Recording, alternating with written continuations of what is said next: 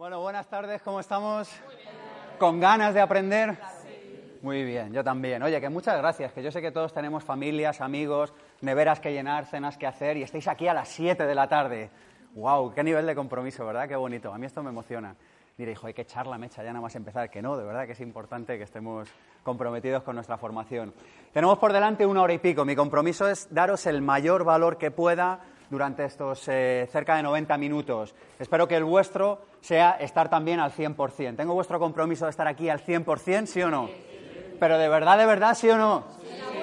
Muy bien. Si a alguien no le gusta, que se levante y se vaya, pero en la vida no tenemos nada de tiempo que perder. Si no te gusta un sitio, te coges y te marchas. Mi compromiso será hacer que cuando acabe digáis, ya, Sergio, ¿qué vais a decir cuando acabe?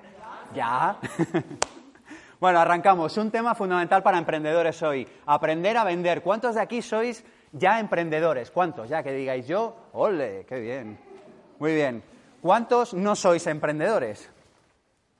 Bueno, lo vais a ser en los próximos años, no os preocupéis. O sea que vivimos en un mundo en el que todos en los próximos años vamos a ser emprendedores. Esta es una noticia que creo que hay que divulgar por ahí, porque como a veces, ¿os acordáis de ese electrodoméstico que teníamos en casa que se llamaba tele, en el que a veces ponías y de repente salía alguien y decía que iba a crear puestos, empleos y puestos de trabajo. ¿Os acordáis qué cosa tan, tan siglo XX? Bueno, en el futuro todos seremos emprendedores, seguiremos trabajando en organizaciones, pero cada uno será responsable, cada uno ya es responsable de su propio futuro laboral. Y cuando uno es emprendedor, indudablemente, ¿qué es lo que tiene que saber hacer? Vender. Tiene que saber de su producto y tiene que saber vender. Yo siempre digo que para ser emprendedor hay que saber al menos tres cosas. ¿Cuántas? Tres. Una, saber mucho de tu producto o servicio, ser excelente en ello. Y eso es un compromiso que no adquieres de aquí a un mes, de aquí a un año, eso es un compromiso que adquieres de aquí a diez años. Todas las personas que les va bien profesionalmente son expertas en algo. ¿Habéis observado eso? Tú le puedes ver que va mal vestido, le puedes ver que parece que tiene cara de bobo, le puedes ver. Cualquier ser humano al que le vaya bien es excelente en un área de conocimiento. ¿Estamos de acuerdo en esto, sí o no? Pues hay que empezar hoy a ser excelente en un área de conocimiento. La segunda cualidad que tienen todos los emprendedores que les va bien es que toleran la incertidumbre. ¿Llevas bien no saber de qué vas a comer dentro de tres meses? Veo risas entre nerviosas y escalofriantes. Bueno, ser emprendedor tiene mucho que ver con no saber de qué vas a vivir dentro de unos meses, aunque luego os hablaré de independencia financiera, que para mí es un concepto clave para poder llevar esto con cierta elegancia, pero aún así no saber de qué vas a vivir dentro de unos meses y aún así estar como. Bien, estar perfecto. Creer en la vida. Para ser emprendedor uno tiene que desarrollar esa confianza natural en la vida. Y la tercera cualidad, que es de la que vamos a hablar hoy en esta conferencia, es saber vender. Necesitáis saber vender. Yo aquí he detectado al menos dos problemas. El primero es que, fijaros que cuando le habéis preguntado alguna vez a una madre a qué se dedica su hijo y os ha respondido vendedor, ¿ha pasado eso en esta sala? La madre te dirá que es director comercial, que es ejecutivo de ventas, que es asesor comercial, ¿qué más? ¿Qué más sinónimos hemos inventado? Eh, representante, ¿verdad? O sea, dirá cualquier cosa, pero ¿qué es lo que nunca dirá que es su hijo? Vendedor. Drama. Este es el primer drama con el que vivimos en este país. Nadie quiere decir que un familiar suyo es vendedor. Bueno, pues yo personalmente y en el Instituto de Pensamiento Positivo, todos somos buenos profesionales de algo, pero además todos somos vendedores. Y cada uno de nosotros tiene por principal labor vender, porque si descuelga el teléfono una persona que no tiene que vender y no vende, lo que estamos haciendo, y esta es otra de las ideas clave de hoy, es estamos dejando de servir a un ser humano. ¿Vemos la idea? Estamos dejando de servir a un ser humano. Si tú tienes un buen producto, tienes un buen servicio, cada oportunidad de venta con alguien que esté interesado en ese producto o servicio es una oportunidad radical de ayudarle y de ofrecer algo. Fijaros que no estamos en lo profesional solo por ganar dinero. De hecho, el dinero debería ser una consecuencia natural de estar en lo profesional. Estamos en lo profesional para con nuestros productos y nuestros servicios ayudar a alguien.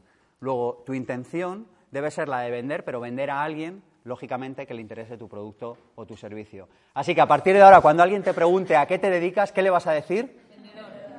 Muy bien. Hagamos una prueba. ¿A qué te dedicas? Yo soy vendedora. Muy bien. ¿Para allá al fondo? Vendedora, qué curioso. A ver, por allí.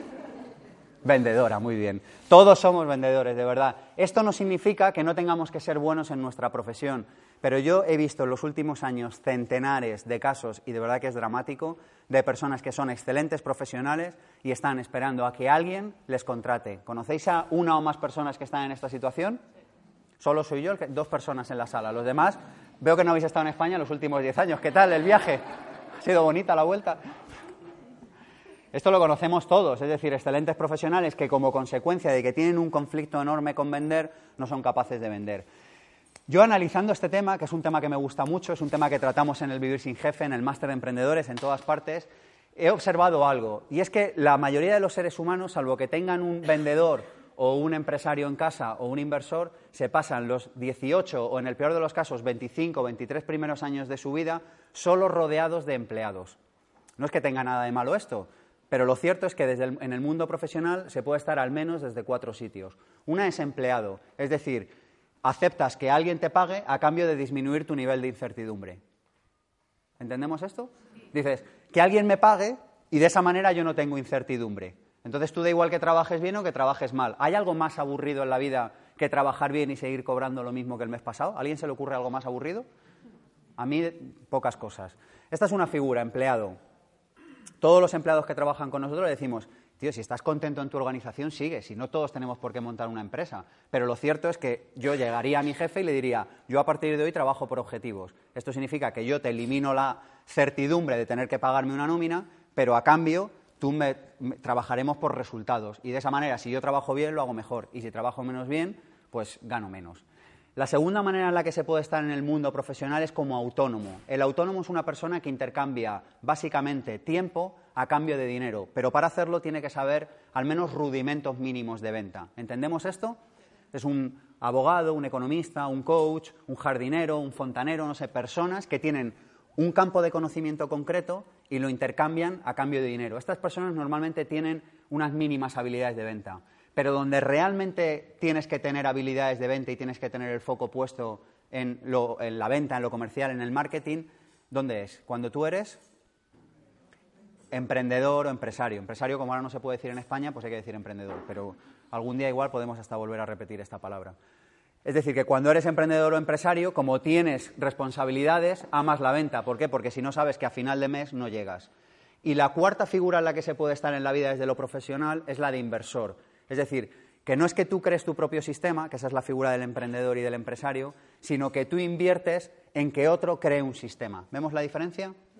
Es decir, contratas recursos eh, humanos, temporales, productivos, económicos de otras personas. Es decir, pones más actores a jugar en el campo.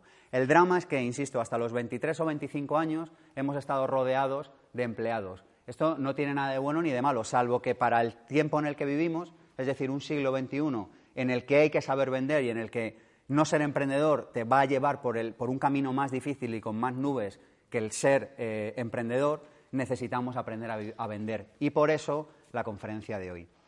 Fijaros que hay otro problema, y es que en un mundo en el que todo el mundo puede emitir, hay cada vez más ruido. Y en un mundo en el que hay cada vez más ruido, ¿qué es lo que cuesta que te pase cada vez más? Que te escuchen.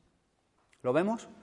Antes, ¿quién emitía? Emitía televisión española, luego llegó la TV2, luego llegaron las privadas, había seis radios. Hoy en día, un niño de 15 años tiene un blog y le lee más gente al día que quizá ejemplares del país se han vendido del mundo en ese día.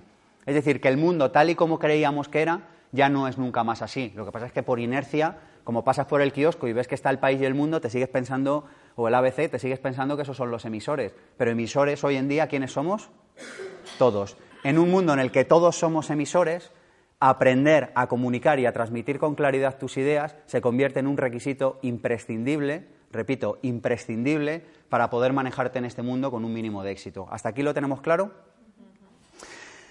Más cositas sobre el concepto de vender. Vender nunca es abusar, vender nunca es eh, eh, ser pesado con otro, vender no es ser plasta, vender no es engañar a otro, vender no es nada de esto. Esos son personas que se han adueñado, igual que la, profesión de político es maravillosa, pero ahora mismo está usurpada por una serie de seres humanos que, que, están malversando ese concepto, la profesión de vender le sucede lo mismo. Hemos permitido que nos la roben algunos mangantes. Entonces, la profesión de vender no es como me ha pasado a mí hoy, que me han llamado por séptima vez de Orange para ofrecerme una tarifa y le he dicho a la chica que me ha llamado, digo, oye, ¿por qué no te buscas un trabajo decente ya? O sea, siete veces, siete veces, o sea, me dice, mi trabajo es decente. Digo, mira, yo llamo, digo, yo soy vendedor, se lo, se lo explica. Digo, mira, soy vendedor también. Si una persona me dice que no, no le contacto. Digo, por lo menos no le contacto a la semana siguiente y a la siguiente y a la siguiente. Me espero un año. Digo, llámame dentro de un año, no sé. pero, pero, pero siete veces en 15 días me parece un poco excesivo. ¿Vemos a dónde quiero llegar? Es decir, eso no es vender, eso es otra cosa. Eso es como decir que cierto tipo de políticos son políticos, no son mangantes metidos en política. Pero eso no es vender, que te llamen siete veces de una compañía telefónica no es vender. ¿Estamos de acuerdo en esto? Entonces, vender es una profesión que consiste en buscar un producto, un servicio que tú ofreces y que es un producto wow y una necesidad de alguien que tiene un problema y que tú le puedes ayudar. Y vender básicamente consiste en cruzar estas dos cosas. Es eso, es que no es otra cosa. Y os diré otra cosa, para acceder al gran banquete de la vida económico, hay muchos grandes banquetes en la vida, pero para acceder al económico, sin saber vender, no estás invitado. No sé si a alguien le interesa, eh, por lo menos, no sé si llegar a fin de mes o tener una vida abundante en lo económico, pero para llegar a un fin de mes decente y para poder disfrutar del el gran banquete de la vida es el que cada uno decida, eh, cuidado. Es decir, que tú dices, a mí lo que me gusta es vivir en esta casa, llevar este estilo de vida y hacer X cosas. Si yo no estoy diciendo que, tengamos que tener siete porches en el garaje, pero lo que tú quieras hacer, para poder hacerlo, ¿qué es lo que vas a necesitar sí o sí? Tres personas lo tienen claro. ¿El resto? ¿Habláis español? ¿El resto? ¿Qué es lo que sí o sí vas a tener que desarrollar? Vender. Es una cualidad imprescindible. Pon el foco en ello. De verdad, es fundamental. Y yo creo yo a lo mejor, como, como, tampoco es que me interesara mucho ir al cole, al instituto y a la universidad, siempre me aburrí profundamente, nunca he permitido que el sistema educativo interfiera en mi educación, a lo mejor algún día hablaron por allí de venta, pero yo por más que hago memoria, de hecho cuando estaba preparando esta conferencia estaba así, decía, digo, ¿hablarían algún día de venta y yo estaría distraído leyendo alguna otra cosa interesante? Y lo cierto es que no lo recuerdo. ¿Vosotros lo recordáis? ¿Os hablaron de esto por allí alguna vez? No. Vale, eso significa que aunque estaba probablemente distraído, no, en fin, otro de los grandes dramas del sistema educativo actual. No preparamos a las personas para estar en el mundo profesional real. Otro dato, el 40%, un libro maravilloso de Daniel Pink, como casi todo lo que escribe este hombre, eh, Daniel Pink tiene un libro que se llama Vender es humano, Vender no es humano, no me acuerdo ahora mismo. Vender es humano, gracias. En ese libro habla de que un 40% en promedio de las personas que trabajan en la sociedad americana, y en Europa no debe andar muy distante, se lo pasan vendiendo sin vender. Es decir, desarrollando actividades comerciales que no acaban en nada. ¿Está clara esta idea? El 40% del tiempo. Y hablaba de que había muchos profesionales y muchos sectores en los que esto llegaba al 60-70%. Impresionante. Entonces, ¿qué es lo que les está pasando a las personas que ni siquiera dedican ese 40, ese 60, ese 70% del tiempo? ¿Que están en primera línea o están atrás? Muy atrás, no atrás, están muy atrás, es que ni siquiera se les ve.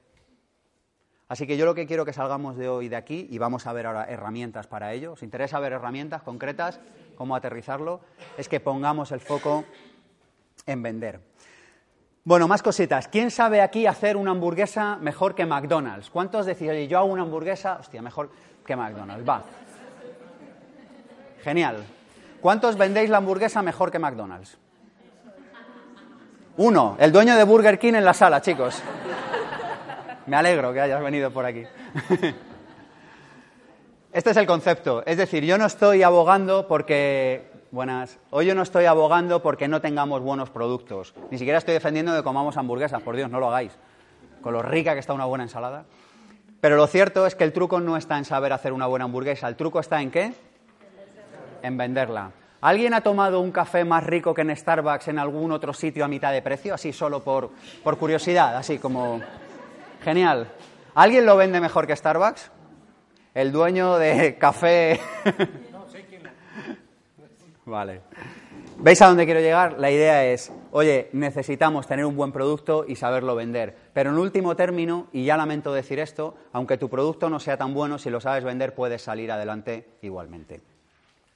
Veréis, yo me crié pensando, y además esto de verdad que, que yo tenía esta idea, que para que te fuera bien empresarialmente tenías que tener, esto lo voy a explicar en fórmula de, o sea, en, fórmula matemática para que se entienda bien. Yo pensaba que había que tener talento, que a eso le sumabas ventas y que el resultado era éxito empresarial. Lo repito, tú tienes un talento, eres muy buen fontanero, haces unas pizzas deliciosas, eres el mejor abogado de exportaciones, lo que sea, le sumas ventas y el resultado es igual a éxito económico. Pero fijaros que esta fórmula está profundamente mal. ¿Queréis que explique por qué? Claro, si tú dices, talento, soy muy bueno en una profesión, le sumo ventas, igual a un resultado. Si yo tengo 8 de que soy muy bueno en una profesión y le sumo 0, ¿cuál es el resultado? 8. Lo cierto es que en la vida real no es así. En la vida real es multiplicativo. 8 más 0 igual a 8, pero 8 por 0 igual a 0. ¿Veis la idea?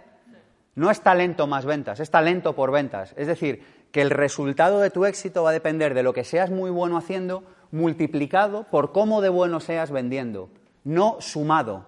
Porque hay muchas personas que dicen, no, es que este producto es buenísimo. Digo, bueno, pues si es tan bueno, explícame por qué nadie te lo compra. Y la respuesta es esta, porque piensan que es una suma. Entonces dicen, como aquí tengo 10, aunque aquí tenga 0, el resultado será 10. Y si esto fuera un concurso de tele, la respuesta sería... Mm". ¿Lo vemos? Es decir, que es imprescindible que ventas. Otra cosa, otra idea fundamental, yo estuve confundido con esto también durante mucho tiempo. Un cliente es alguien que compra y que paga. Si tú no ves el dinero en tu cuenta bancaria, ¿has vendido o no? Bienvenidos al mundo de las obviedades obvias. Tú coge a un tipo y dile, oye, ¿me comprarías? Sí, sí, nos reímos, nos reímos porque nos suena, ¿verdad? A que a, alguien le ha pasado. En las... Me malicio que yo no soy solo aquí que le ha pasado esto. Entonces tú coges y le dices, oye, ¿te interesa este paquete de folios? ¿Y qué te dice el otro? Sí. por supuesto. Y entonces tú coges, te compras 100.000 paquetes de folios, abres una papelería y ¿qué pasa un mes después? Que cierras, efectivamente. Es decir, que hasta que no tengas el dinero en la cuenta bancaria, tú no has vendido. Es más, yo diría que hasta mucho después se podría decir que no has vendido, porque realmente esa persona podría pedirte la devolución o podrías, eh, bueno, pues eh, tener algún tipo de problema con ello. ¿Esto lo entendemos también?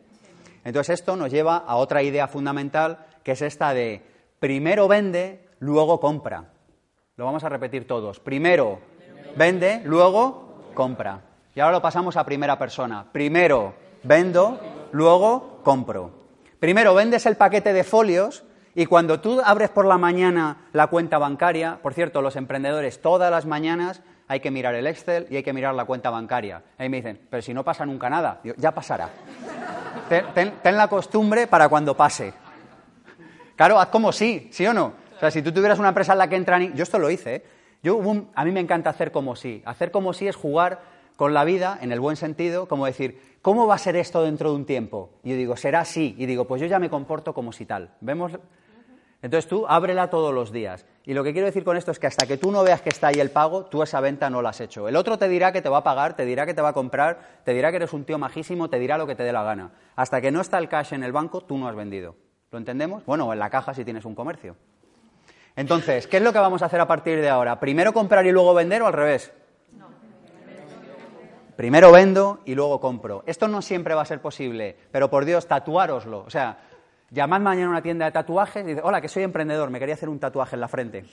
¿Me da presupuesto? ¿Y qué se va a tatuar? No, primero vender, luego comprar. Ah, muy interesante, venga por aquí. Por favor, principio vital básico, ¿de acuerdo? Bueno, arrancamos con, eh, con ideas. La primera es, vender es incómodo. ¿Estamos de acuerdo con esto? Bueno, para la mayoría de la población vender es incómodo. ¿Por qué? Porque nos exponemos a esta cosa que nos da pánico, que es que nos digan que Mira, esto no lo sabíamos, ¿eh? Está, no ha habido que indagar mucho.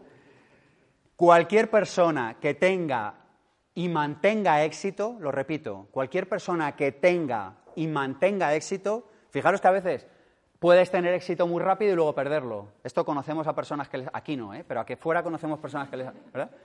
Para tener y mantener éxito necesitas ser incombustible al no. Tu cerebro teme el no, tu cerebro odia el no, tu cerebro tiene animadversión eh, celular al no, tu cerebro cada vez que oye un no se echa a temblar. ¿Por qué? Porque es un tema ancestral. Tu cerebro lo que quiere no es que seas feliz, lo que quiere es que sobrevivas. ¿Qué es lo que quiere tu cerebro? Que sobrevivas y que te digan que no choca de frente con la lógica de la supervivencia. ¿Lo vemos, sí o no? Es así. Luego tu cerebro no quiere que te digan que no. Por tanto, antes de salir a vender, y a mí esto me ha pasado, dices, anda, ¿y si dejo la comida hecha? ¿Eh? Qué bonito momento, ¿verdad? Es en el que dices, está la nevera ligeramente vacía. Tengo la idea, la intuición de que si compro, ya dejo la compra hecha, luego ya salgo a la calle y ya voy como, como más hecho, digamos, ¿no? Como más. ¿eh? Y ese momento en el que dices, voy a vaciar la, la, carpeta de correo no deseado de esa cuenta que no uso nunca. Y así con la carpeta vacía ya saldré a vender bien. ¿Eh? ¿Alguna otra excusa? De las muchas que utilizamos cada día. Yo en las sesiones de coaching a veces escucho cosas que digo, nunca pensé que el cerebro fuera tan sofisticado a la hora de elaborar excusas antes de salir a la calle a que te digan que no, ¿verdad? Por favor, salid a la calle a que os digan que no. Tienes que salir a la calle a que te digan que no. Hazte un ejercicio de salir a hacer puerta fría. Oiga, es que lo que yo vendo no lo quiere nadie. Pues mejor, porque el objetivo es que te digan que no y te cierren la puerta en las narices. Os lo digo absolutamente en serio. Yo esto lo descubrí cuando vivía en Londres, que para mí fue una etapa en la que descubrí muchísimas cosas. Y cuando empecé a vender a puerta fría en la calle y llegaba al mediodía a casa, allí siempre llegas con los pies mojados, no sé qué sucede, pero no hay manera de llegar, ¿no? porque aquí en Madrid todavía puedes llegar un día con los pies secos, pero allí es imposible. Y cuando llegaba a casa con los pies mojados y decía, hostia, es que no he vendido nada. Y yo decía, esto hace carácter, esto, esto algún día... Y lo cierto es que fue así, porque claro, ya cuando llevaba 26 días saliendo a la calle sin vender un carajo, luego es verdad que me empezó a ir bien. Pero al principio no vendía nada. y era como, Digo, es que, es, que si, es que si soy capaz de superar... Ya llega un momento que es como de broma, ¿sí? ¿Verdad? Yo vendía publicidad en, los que conozcáis Londres, en la zona de Portobelo, de Edgeworth Road. Iba por allí tienda por tienda. Y era, hola, mira, una revista tal, no sé, les contaba la peli y me decían que no. Y yo era, toma, uno más. Y me iba así. Claro, porque calculé una estadística y dije, no me acuerdo ahora mismo, hace muchos años, pero era como de cada 70 uno me dice que sí. Pues ya está, de cada 70 uno te dice que sí. Sal a cultivar el no, pásatelo bien. Si el tío te dice que no, le dices, felicidades, me acabas de, ayudar en mi plan para dominar el mundo. Ah, me miréis con unas caras entre desencajadas y está de broma. Aquí de broma las justas. Mañana por la mañana a la calle, a un polígono industrial, empiezas en la calle A y acabas en la Z. Y si no vendes, te da igual, porque tú lo que estás trabajando es la resistencia al no, efectivamente. Bueno, ¿arrancamos con las claves prácticas? Bueno, ya hemos dicho bastantes cosas prácticas, por otra parte, ¿eh? pero arrancamos con, el, con lo puro y duro. Veréis, dibujad un cuadradito en vuestro folio, en vuestra hoja, que os veo ahí tomando notas eh, denodadamente. Qué bonita palabra, ¿verdad? Denodadamente. Bueno, dibujar un cuadradito. En una esquina ponéis producción. Producción es lo que tú tardas y vendes sillas en fabricar la silla o en hablar con el fabricante o en comprar maderas o en hablar con el proveedor o lo que sea. Producción es lo que tú tardas en producir y en generar tu producto o servicio. En otra parte pones operaciones. Operaciones. En otra esquina son cuatro esquinas, en una pones producción, en otra pones operaciones, ¿qué hay que poner en otra? Operaciones. ¿Qué son operaciones? No es nada del hospital, cuidado, ¿eh?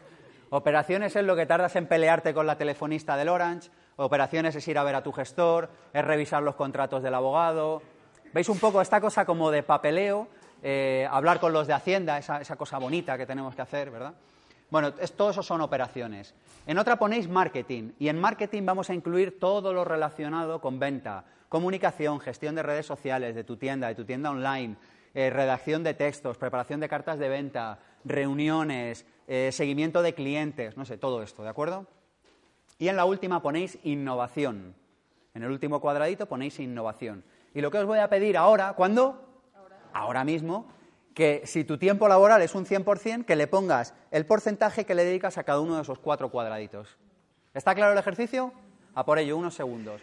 ¿Quién comparte conmigo cuánto lo habéis puesto a producción del 0 al 100? A ver, vamos a ver qué, escuchamos. Decid, decid sin miedo, dale. 10, 20, 60, 50, 30.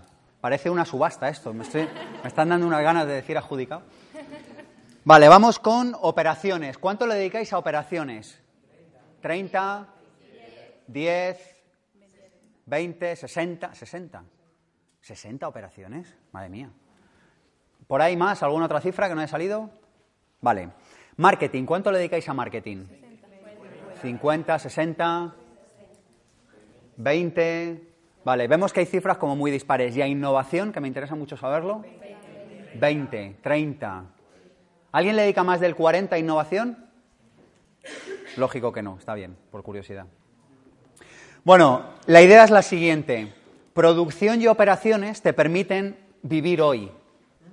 Marketing e innovación te permiten vivir mañana. Producción y operaciones te permiten vivir hoy. Marketing e innovación te permiten vivir mañana. Hoy no vamos a hablar aquí de innovación, aunque me encantaría, es uno de mis temas favoritos. Otro día, si queréis, hacemos otra charla y comentamos conceptos de esto. Pero por favor, dedicarle un tiempo a innovar. Yo cada año, cada año, cada año, desde hace muchos años, dedico una serie de horas que yo les llamo mi isla de libertad. Isla de libertad es un sitio al que tú vas y puedes hacer lo que te dé la gana. Es decir, eh, puede ser una isla en un sentido literal o no, pero lo que digo es que tu isla de libertad puede ser por las mañanas de 8 a 10, pero dedicado un tiempo a innovar. Innovar tiene que ver con sacar productos y servicios que tengan corazón, que sean reales, que sean auténticos y que verdaderamente entusiasmen a tu tribu, que verdaderamente entusiasmen a tu grupo de consumidores. Esto hay que dedicarle un rato. Y marketing yo os diría que por lo menos, pero grosso modo, hay que dedicarle en torno al 50%. En, en una empresa promedio, que luego tú tienes otra que es menos o que es más, ya no me meto. Pero en promedio yo os diría que alrededor de la mitad. Es decir, si tú trabajas eh, de lunes a viernes, por decir algo, hasta el miércoles al mediodía aproximadamente, deberías estar dedicándote a qué? A marketing. Porque fijaros que gastar dinero todo el mundo sabe. Lo que no sabe todo el mundo que es ganarlo. Administrarlo también hay bastantes personas que saben, pero ganarlo, ¿estamos de acuerdo en esto? Es decir, que cuando tú hayas ingresado, gastarlo no vas a tener ningún problema. Y si no sabes tú, podrás encontrar a alguien que lo sepa gastar. ¿Os ha pasado esto? De hecho, esto es como bastante fácil. Ahora, busco a alguien, quiero pagar a alguien para que gaste dinero. ¿eh? Y entonces te, te, aparecen solicitudes. Ahora, busco a alguien para que me ayude a ganar dinero. Es decir, tu foco como empresario, como emprendedor, como autónomo, ha de estar puesto en ingresar dinero, es decir, en vender. Y si trabajas en una empresa por cuenta ajena, ve a ver a tu jefe, dale una alegría y dile, ¿sabes qué? Que te voy a ayudar a vender. Y ese día acabas de alcanzar la gloria y el trono de los cielos en tu empresa. ¿Lo veis? Porque las empresas lo que necesitan es gente que les ayude a, a vender. Hoy en día producir no tiene ningún mérito. En la era industrial, en la primera revolución industrial, el mérito estaba en producir. En la segunda revolución industrial, cada vez menos. Y en este último siglo, producir se ha convertido en una cosa en la que ya no tiene ningún mérito. Es decir, estamos en un momento en el que ahora con las impresoras 3D, de hecho, va a haber otra revolución, es decir, en el que eh, producir productos y servicios cada vez, sobre todo productos, va a tener menos mérito, va a estar más al alcance de todos. Luego, el mérito dónde va a residir en, en venderlo. Es decir, planéate una semana tal que alrededor del 50% de tu tiempo lo dediques a acciones comerciales. Y lo que te voy a pedir que hagas, ¿cuándo? ahora es que planifiques ahí tres acciones comerciales que puedes llevar a cabo antes del viernes. A por ello, las dejas escritas. Tres acciones comerciales que puedes llevar a cabo antes del viernes. Tú ya sabes cuáles son, no hace falta que te las cuente yo. Luego, a medida que avanza la conferencia, si queréis, incluís otras. Pero de verdad, planifica acciones comerciales cada semana, cada semana, cada semana, cada semana. Mirad que en muchas ocasiones tenemos parálisis por análisis, es decir, decimos, no, ¿y qué tres acciones pondré? De verdad, conviértete. Mirad, hay, hay, como dos maneras de estar en la vida, hay muchas, pero así simplificando mucho, hay como dos maneras. Una, puede ser un chapucero de éxito y la otra puede ser un perfeccionista fracasado. Esto es un titular, perdonadme, soy periodista a veces, a mis ratos libres, me gustan los titulares. Pero entendedme lo que quiero decir. Si estás buscando las tres acciones perfectas que vas a llevar a cabo en el orden perfecto, ¿eso existe o no existe? No existe. No existe. Tres acciones es, escribo tres, salgo mañana por la mañana y las implemento. La acción tiene una magia difícil de explicar, salvo cuando hemos vivido en la acción. Es decir, que acostúmbrate a cuando te pasen cosas de estas, tomar acción de manera muy rápida, porque la acción rápida enseña mucho más que la planificación se suda. ¿Estamos de acuerdo con esto? ¿Sí o no? Pues tres acciones, mañana por la mañana arrancamos con ellas. Bueno, seguimos. Segunda idea, vender es solucionar un problema. ¿Tú sabes qué problema solucionas? ¿Quién sí sabe qué problema soluciona? Claramente. ¿Queréis que hablemos de esto el resto? Nadie te va a pagar salvo que obtenga un beneficio, real o percibido. Lo repito, nadie te va a pagar salvo que obtenga un beneficio, real o percibido. Puede ser de los dos y los dos son legítimos. Es decir, no entiendo, porque muchas veces decimos, es que esa persona está pagando por ese vino no sé cuánto y el otro vino es igual y vale menos. Bueno, pues haber montado tú la otra empresa, ¿no? Es decir, no juzgamos. Lo único que hacemos es entender que las personas a veces quieren comprar beneficios reales y a veces beneficios percibidos. Pero lo cierto es que nadie va a comprar, salvo que esté en medio de un desierto y tenga sed y le des agua sucia, nadie te lo va a comprar. Y más porque estamos yendo hacia mercados de competencia perfecta en prácticamente todos los ámbitos en los que puedas estar trabajando. Entonces la idea es, ¿qué problema solucionas mejor que nadie? Esta es la segunda clave práctica del día de hoy. Tú tienes que saber qué problema solucionas mejor que nadie. Y has de ser muy concreto y has de ser muy específico en saber qué problema solucionas. Porque si no sabes qué problema solucionas, no eres una persona, un profesional específico. Eres un profesional genérico. ¿Y cómo se paga a los profesionales genéricos? He oído poco. Mal, peor. Los profesionales genéricos pagarán por trabajar. ¿Qué digo? Me he liado. Los profesionales genéricos están trabajando por trabajar, están pagando por trabajar. ¿Entendemos esta idea, sí o no?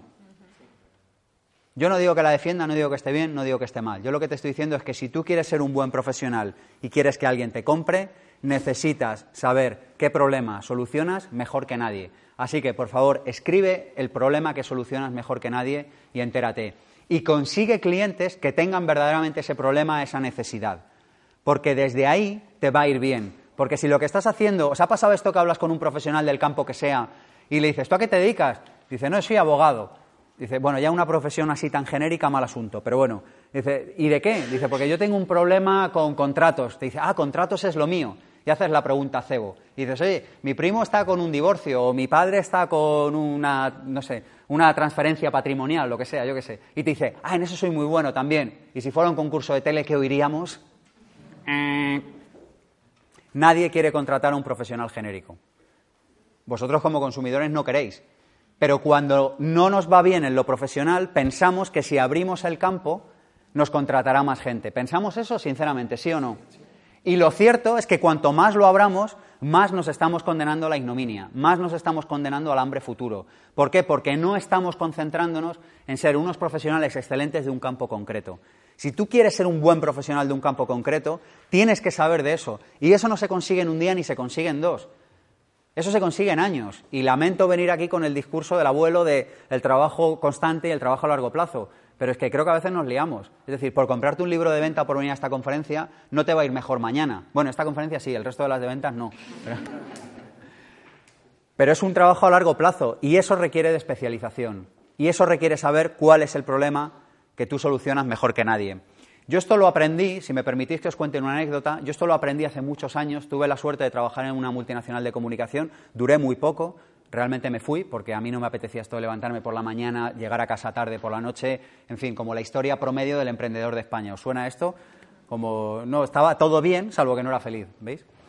Bueno, ahí compartí mesa con unas personas durante un tiempo que me enseñaron muchísimo eh, y yo les estoy profundamente agradecido. Y me acuerdo una mañana que llegué y esta persona me dijo, hoy me voy a dedicar a hacer llamadas. Nosotros trabajábamos para ofrecer a periodistas contenidos informativos de empresas que nos pagaban. Sabéis que existe este trabajo, ¿no? Entonces llamábamos y normalmente cuando tú tienes notas de prensa o tienes contenidos informativos, llamas como para presionar, llamas como para vender, ¿verdad? Y esta persona, por las mañanas, cogía el teléfono y llamaba a periodistas y les decía, hola, ¿en qué andas trabajando? ¿Te puedo ayudar en algo? Este sabía mucho de un área concreta. Entonces, realmente, aunque no le pudiera ayudar con sus clientes, le buscaba otros contactos, le cerraba los reportajes, ¿veis lo que quiero decir? Entonces, ¿qué pasaba? Que cuando él tenía realmente algo, sabía, es decir, había trabajado la conversación con el periodista, había trabajado la relación, sabía qué problema les podía solucionar, se había dedicado a investigar en qué andaba esa persona, les hacía seguimiento. Yo años después tuve una agencia de comunicación y puse en práctica esta misma estrategia. Es decir, la de, yo llevo a varios clientes, pero sobre todo había un pueblo y, los pueblos de alrededor no tenían gabinete de prensa. Y muchas veces me llamaban los periodistas para comentarme cosas de la zona. Y yo, aunque no fuera de mi pueblo, a toda velocidad hacía lo posible por solucionárselo. ¿Por qué? Porque yo decía, esta persona es mi cliente. En realidad a mí me pagaba otra persona, pero yo a quien servía, eh, ¿vemos la idea? A quien sirvo, a quien ayudo es a este. Luego, si yo le ayudo a él y sé qué problema tiene, en un futuro me acabará yendo bien antes o después. Esto, hubo un libro que a mí me ayudó a entenderlo de manera nítida, cristalina y clara que se llama el Manifiesto Clutrain. El Manifiesto Clutrain es un libro que se publicó en el año 1998 o 99 y habla de el subtítulo del libro es que los mercados son conversaciones. ¿Qué son los mercados? ¿Qué son? Son conversaciones. Pero se nos había olvidado porque veíamos un anuncio del Corte Inglés y en ese anuncio no hay ninguna conversación. Estás viendo tu peli favorita y te lo interrumpen. Y ahí no hay conversaciones. Hola, soy el Corte Inglés y como tengo pasta pago y te interrumpo la peli y tú me escuchas. ¿Nos suena esto? Cuando te llaman para molestarte y ofrecerte algo por séptima vez, no hay conversación, porque si hubiera habido conversación en la primera, te hubieran anotado para dentro de un año, para dentro de seis meses. Lo cierto es que hoy, con Internet, los mercados son cada vez, o sea, la, información es cada vez más simétrica. Este concepto de la información asimétrica de Stiglitz, del economista, los mercados, la información es cada vez más simétrica, es decir, todos los actores contamos con la misma información. Esto convierte en el mercado en algo más justo y más equitativo, y lo que hace es que las personas que no conversan como no entienden los problemas de los demás, son expulsados de dónde? Del mercado.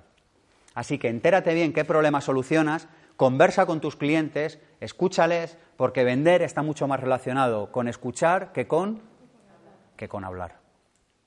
¿Lo vemos? La pregunta es, ¿cómo, y este es el ejercicio que vamos a hacer ahora, cómo yo podría servir? Esta pregunta a mí me cambió la vida. ¿Cómo yo podría servir mejor a más personas? Me acuerdo el día en el que me la hice, estaba en una playa en Cádiz, y hay veces que uno tiene una iluminación y te viene una pregunta, porque la iluminación está en buenas preguntas más que en buenas respuestas. Y me vino esta pregunta y dije, ¿yo cómo podría servir más a más personas? Y dije, oye, si grabo los programas de radio y los subo al canal de YouTube, entonces volví a Madrid y empecé a hacer eso. Y el resto ya lo conocéis. Es decir, que si tú tienes poco el foco puesto, no en que tú te gastes dinero o no te lo gastes, no en que a ti te genere un problema o no te lo genere, sino que tú tienes el foco puesto en servir más, ¿a quién? A más personas, indudablemente vas a solucionar el problema a más seres humanos. Y si tú solucionas problemas a más seres humanos, la abundancia es solo una cuestión de tiempo. Porque según la ley del equilibrio que rige esta vida, la vida busca constantemente el equilibrio. Si yo doy mucho a muchas personas, la vida quiere recuperar el equilibrio. ¿Y qué es lo que hace? Me da mucho.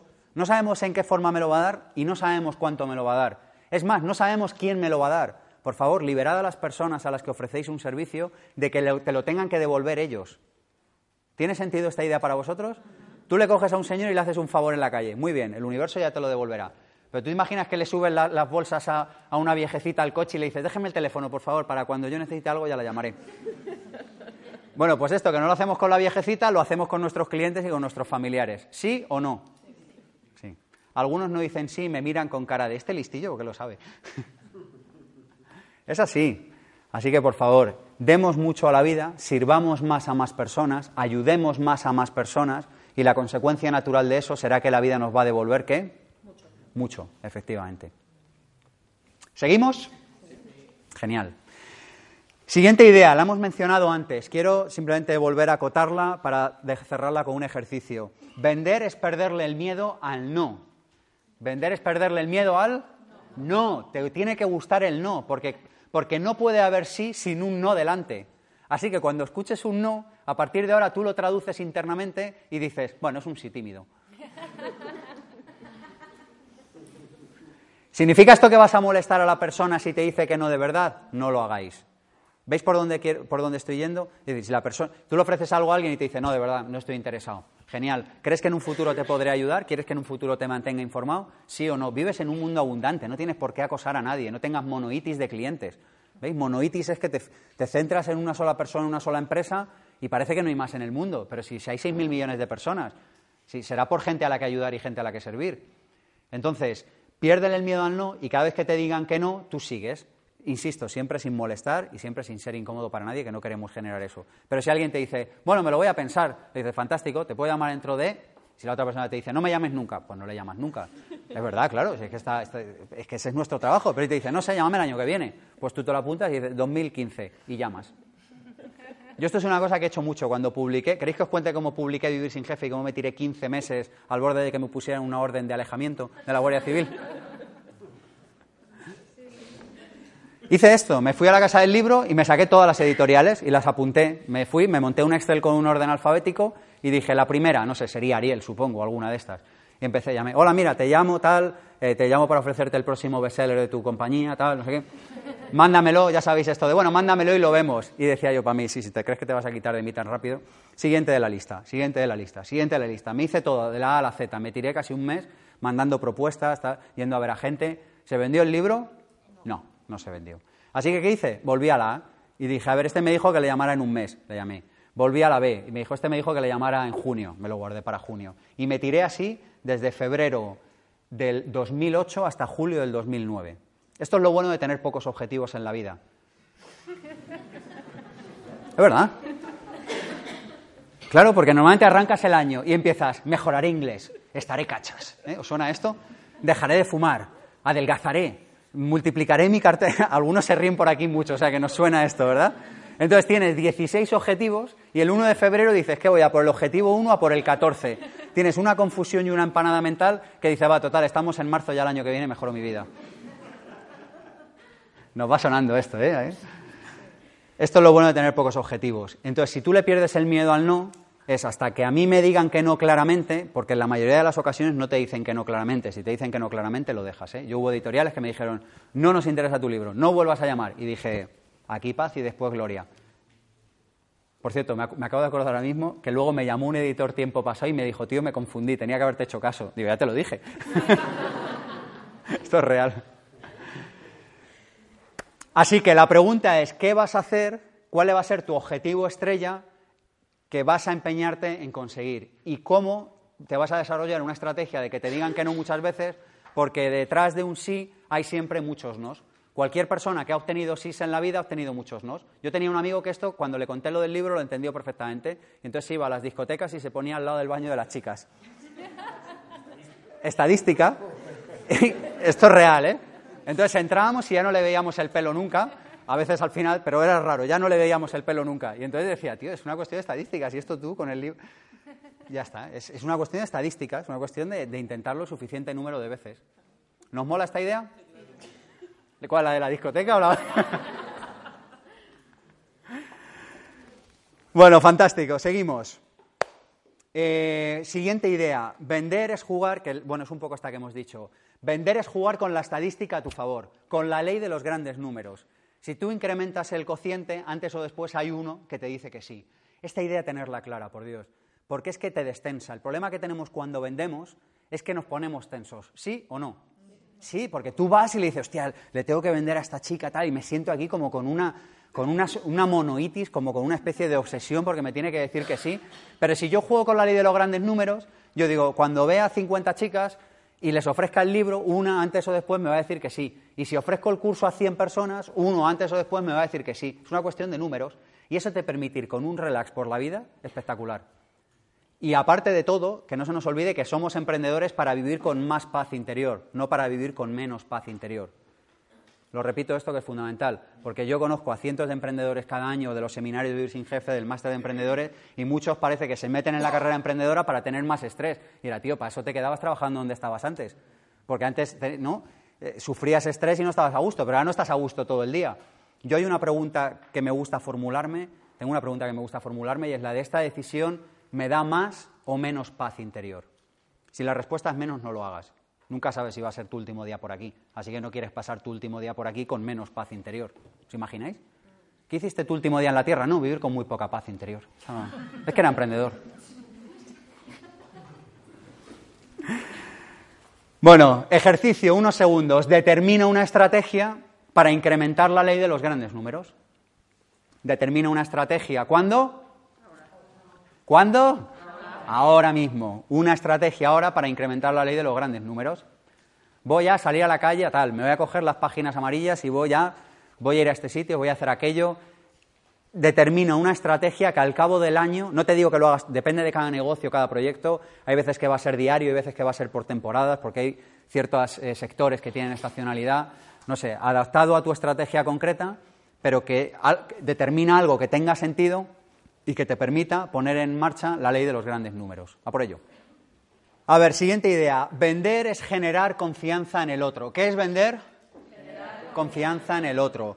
Obsesiónate por generar confianza. A mí hay una cosa que me gusta mucho y son las pelis de mafiosos. Ya veis, no soy perfecto, oye, ¿qué le vamos a hacer? Y en las pelis de mafiosos, si nos fijamos, todo el cotarro está basado en qué? En la confianza. No está basado en los papeles, no está basado en lo que se firma, no está basado en, está basado en una cosa que es un intangible, que es la confianza. Esta mañana nosotros teníamos una llamada de una persona que nos pedía que le financiáramos. Aunque siempre por principio decimos que sí, a veces hacemos la pregunta y es como, oye, ¿te fías? Dice, sí, ya está. ¿Para qué vamos a andar pidiendo avales, papeles de banco, mareando a la otra persona? ¿Entendéis lo que digo? Eso sí, si no paga, le rompe. No. Pero todo en la vida está basado en la confianza. Luego, tu nivel de ventas va a depender de la capacidad de confianza que tú seas capaz de suscitar en la otra persona. ¿Sí o no? Salvo en negocios como una gasolinera en medio del desierto de Almería. O sea, es como, ahí da igual la confianza, o echas gasolina o no, sigues con el coche adelante. Pero en la mayoría de los productos y servicios que compramos a diario, donde la competencia es perfecta o casi perfecta, Acordaros de este concepto porque Internet lo está revolucionando todo. Antes los mercados eran profundamente asimétricos y profundamente imperfectos. Hoy en día, gracias a Internet, los mercados se están haciendo cada vez más perfectos y la información fluye de manera cada vez más simétrica. No del todo, ¿se entiende esta idea? Pero cada vez más. Esto significa que la información con la que cuenta el que vende y la información con la que cuenta el que compra suele ser la misma. ¿Tiene sentido esto para vosotros? ¿Lo entendemos la, profundidad del cambio que estamos viviendo? Antes el que vendía un coche tenía información sobre el coche, sobre los caballos, sobre el estado del vehículo. Hoy en día tanto el que compra como el que vende acceden prácticamente a la misma información. Y eso hace que todo el mercado para los consumidores, claro, como vendedores nos complica la vida, pero, pero como consumidores no hemos vivido un momento mejor que este para comprar cualquier cosa. ¿Sí o no? Es así. Bueno, entonces la idea es, oye, ¿cómo vamos a generar más confianza? Va, ¿quién me lo pregunta? Gracias, me encanta que hagas esa pregunta. Bueno, la, cuestión es la siguiente. Hay un concepto que es la cuenta bancaria emocional. ¿Cómo se llama? Cuenta bancaria, emocional. Fijaros que al igual que tú en el banco, si vas y yo meto mil euros, al día siguiente puedo ir y sacar hasta cuánto? Hasta mil. Se nos dan bien las mates, ¿eh? se nota que somos emprendedores. Pues con la confianza sucede lo mismo. Pero además la confianza sucede que es exponencial a la hora de ingresar confianza, pero es exponencial también a la hora de sacarla. Es decir, que si yo ingreso confianza en la cuenta bancaria de un cliente, la cuenta bancaria emocional, la cuenta va creciendo. Pero si la saco, lo he explicado mal. Cuando lo ingreso, si ingreso 100 unidades, ingreso 100, pero si saco algo, eso se multiplica, es exponencial. Es decir, si saco 20, en realidad lo que estoy sacando es 40. ¿Me, he explicado? Siempre que se rompe la confianza, baja muchísimo el nivel de confianza. Entonces, sabiendo esto, ¿qué vas a hacer para aumentar la cuenta bancaria emocional de tu cliente? Tu cliente solo te compra si hay una profunda eh, situación de asimetría, insisto, eres el único que vende agua en medio del desierto, o si, te confía, si confía en ti. Es decir, en un barrio donde hay 100 restaurantes, lo más normal es que los buenos tengan o las reservas eh, hechas con antelación o que estén llenos. ¿Por qué? Porque al final, antes o después, acabas sabiendo cuáles son los buenos restaurantes. Es decir, que al final tú lo que tienes que hacer es llenar la cuenta bancaria emocional de tu cliente. ¿Queréis que veamos formas concretas de cómo llenar esa cuenta bancaria? La primera es, no vendas ni ofrezcas nada que no tenga para ti una calidad de 9 o de 10. Oye, se puede estar en 9, vale, pero tiene que tener una calidad alta. Si yo te digo, oye, ¿cómo valoras eso que tú vendes? Si tú me dices, no, un siete y medio, digo, mira, tío, siete y medio valía hace 20 años. Hoy en día siete y medio no nos sirve. Porque en un mundo, insisto, en el que hay empresas que ofrecen de todo, de cualquier cosa y lo hacen ya, siete y medio es muy poco. Es decir, lo primero es que tú tengas la confianza de decir, mira, lo que yo ofrezco es un producto de calidad, es un servicio de calidad y verdaderamente sé que es algo bueno. Oye, que yo no ofrezco productos y servicios, que yo ofrezco algo que es más intangible, me da lo mismo. Que tú, desde tu juicio, desde tu punto de vista, desde tus valores, principios, sepas que eso que estás ofreciendo vale. Así que esto es la condición sine qua non. Sin esta no podemos seguir adelante. Más formas. Una, devolver el dinero si el cliente no queda satisfecho. Yo no me explico esto cómo no se hace más. de hecho, no me entra en la cabeza. No me entra en la cabeza cómo yo puedo pagar a alguien y si no quedo satisfecho, que no me devuelvan el dinero. ¿No os parece sorprendente esto? Porque si quedamos que el principio de las empresas es ofrecer un servicio al cliente. Si yo no he ofrecido ese servicio, no voy a decir que siempre, porque es verdad que hay lugares o, determinados servicios que a lo mejor no se puede. Pero en principio la mayoría de las empresas deberían tener algún tipo de estrategia de devolver el dinero si el cliente no queda satisfecho o si tú no cumples con sus expectativas. Que a lo mejor tú has ofrecido un buen producto, pero no has cumplido con sus expectativas. Esta es una forma de, inyectar confianza en tu cliente, porque si tú se lo... Nosotros lo hacemos siempre en el instituto. Y, vamos, yo creo que los que estáis aquí lo sabéis. Oye, si no te gusta un seminario, se te devuelve el dinero. Todos están felices. Siguiente fórmula. Testimoniales o referencias. Incluye testimoniales de personas que han probado lo que tú ofreces y que le dicen a otros, oye, esto verdaderamente es bueno. Incluye referencias, incluye personas o empresas que han probado aquello que tú haces e incluyelas allí, en tu web, en tu página, no sé, depende de lo que tengas. Si haces una venta más personalizada, pues dale un, un, folio, no sé, un PDF con referencias de clientes con los que se pueda poner en contacto. Esto es muy anglosajón. Yo esto lo aprendí de mi etapa en UK, pero lo cierto es que funciona, porque si alguien te llega y te dice, mira, yo soy osteópata y aquí tienes mis últimos 50 clientes, llama a cualquiera. ¿Está bien o no está bien? ¿No? Pero, pero en todo en la vida, o sea, Vas a cerrar un contrato de alquiler con alguien. ¿Por qué no decir, oye, puedes hablar con mi antiguo casero, con mis compañeros de empresa, con mi jefe? O sea, incluir referencias. ¿Quién puede hablar bien de ti? Mis vecinos, ¿no? Yo el otro día estaba con un tema de un contrato de alquiler, era como, ¿puedo hablar con tus vecinos? ¿Veis la idea? Pues sus vecinos me van a decir, si, si en lo que me diga ya casi lo veo, pero quiero decir, ¿tus vecinos me van a decir que eres un tío ruidoso o no? ¿Tus vecinos me van a hablar bien de ti, sí o no? ¿Por qué no incluir referencias? Es decir, que no te las tengan que pedir, que tú llegues y digas, mira, toda esta gente va a hablar bien de mí. Testimoniales, lo mismo, pide que los clientes te digan, oye, mira, he usado este producto y me ha ido bien. ¿Queréis que os explique cómo se pide un testimonial? Tienen que ser clientes que estén muy satisfechos verdaderamente. Normalmente cada uno de nosotros, cuando tenemos varias empresas de las que somos tribu, luego si queréis explico esto de tribu, pero tenemos varias empresas de las que somos tribu. Tribu es que es una empresa con la que vas a muerte. ¿Tenéis empresas de las que sois tribus? Tu empresa de, ¿quién me dice una? A ver, no la empresa en concreta, porque me, de alimentación, o de productos de belleza, o de bicicletas, o de coches, o de ropa, o no sé, o de productos de peluquería, o de productos de, no sé, de miel, no sé, lo que sea. Cada uno somos tribu de una serie de empresas. Yo de las que soy tribu, si a mí me pidieran referencias, yo las daría encantado. ¿Las daríais encantado, sí o no? Eso sí, si me pidieran de uno que soy un consumidor, porque no hay nada más desagradecido en este mundo con consumidor, ¿sabéis? Esa persona de compra va y al día siguiente se olvida de ti, habla mal de ti, te pide... Pero de los que tú eres tribu, puedes pedirlo. Y lo que tienes que pedir es, ¿cómo era tu vida antes? ¿Cómo es tu vida después? ¿Y cuál es el principal beneficio que te has llevado? ¿Cómo era tu vida antes?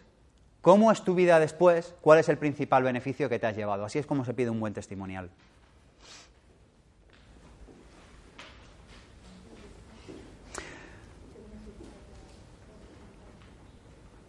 La idea es contar con algún tipo de aval, la idea es contar con algún tipo de tercer ser humano que hable bien de ti, que pueda contar que lo que tú ofreces, sinceramente, es verdad. Porque claro, todo el mundo sabe hablar bien de sí mismo, bueno, ni siquiera. Pero lo cierto es que es más fácil que hables tú bien de ti mismo que un tercero hable de ti. Así que la idea es pedir que un tercero hable bien de ti. ¿Seguimos con más ideas? ¿Hasta aquí todo bien? ¿Os estáis llevando cosas que os parecen interesantes? Pues seguimos. La siguiente idea relacionada con esto es que dibujéis vuestra pirámide. Que dibujéis vuestra pirámide. Dibujar una pirámide así en vuestro cuaderno, ¿vale? Entonces, la pirámide, ¿qué es lo que tiene? Tiene cómo van subiendo los clientes a lo largo de tus diferentes productos. Me explico. Fíjate que tú, para cada cliente o para cada diferente grupo de clientes, debes tener diferentes tipos de productos. Debes tener desde productos gratis hasta productos premium. Desde productos gratis hasta Premium. Tienes que tener varios diferentes tipos de productos. ¿Por qué? Porque habrá clientes que entrarán en el Premium y luego te comprarán los otros. Habrá clientes que entrarán en el gratis y luego irán subiendo por la pirámide. Normalmente es una pirámide. A veces pues es más así y a veces es más así. ¿Me estáis viendo? ¿Tiene sentido esto? A veces que dices, de cada 100.000 tíos a los que les ofrezco algo gratis, solo uno me compra el premium. Y habrá otras que serán unas pirámides más así. Sea como sea tu pirámide, debes desarrollar tu pirámide. ¿Y en qué consiste esto? En que abajo pones lo que es o gratis o casi gratis. Entonces tú ahí tienes un producto para las personas que es de muy fácil entrada. Por ejemplo, en nuestro caso, pues son los dos canales que tenemos en YouTube de vídeos, el canal del Máster de Emprendedores y el canal de Instituto Pensamiento Positivo. Más de 250 horas de vídeos gratis. ¿Qué pasa ahí? Ahí entra muchísima gente y cada día se ven cientos de miles de, bueno, cientos de miles al día no, pero vamos, llegará, porque estamos cerca pero se ven miles y miles y miles y miles de vídeos cada día. ¿Y qué pasa? Que de esos hay mucha gente que no va a comprar nunca nada. Y yo lo sé y ya me va bien, porque, porque a nivel de karma eso es excelente, ¿verdad? O sea, ofreces un servicio a los demás y te vas a dormir y eres feliz. Pero lo cierto es que hay algunos de esos que suben al siguiente nivel. ¿Y qué es lo que hacen? Se compran un producto de baja intensidad. Un libro, algo baratito, el juego de mesa sorprendedores, vienen a una conferencia quizá, no sé, se compran algo como de, me has convencido, pero quiero ver realmente si tengo confianza. ¿Entendemos la idea? Suben un escalón, pero fijaros que la base de todo sigue siendo la confianza. Me has dado algo gratis o casi gratis que me ha dado confianza y subo un escalón. Se compran un libro y ¿qué hacen? Pues pueden pasar o a un seminario o pueden pasar a una charla o pueden pasar por todos los libros, pero lo cierto es que nosotros tenemos la pirámide perfectamente dibujada. ¿Os parece interesante esto? Sí. Fíjate que si entran de una charla, se pueden ir luego a un seminario. Y si además hay un seminario y le gusta, se pueden ir al otro. Porque dicen, anda, a lo mejor antes de apuntarme al máster, va, le ha salido bien este seminario de casualidad. Voy a ver otro seminario antes de comprarme el máster. Y entonces se hacen los dos.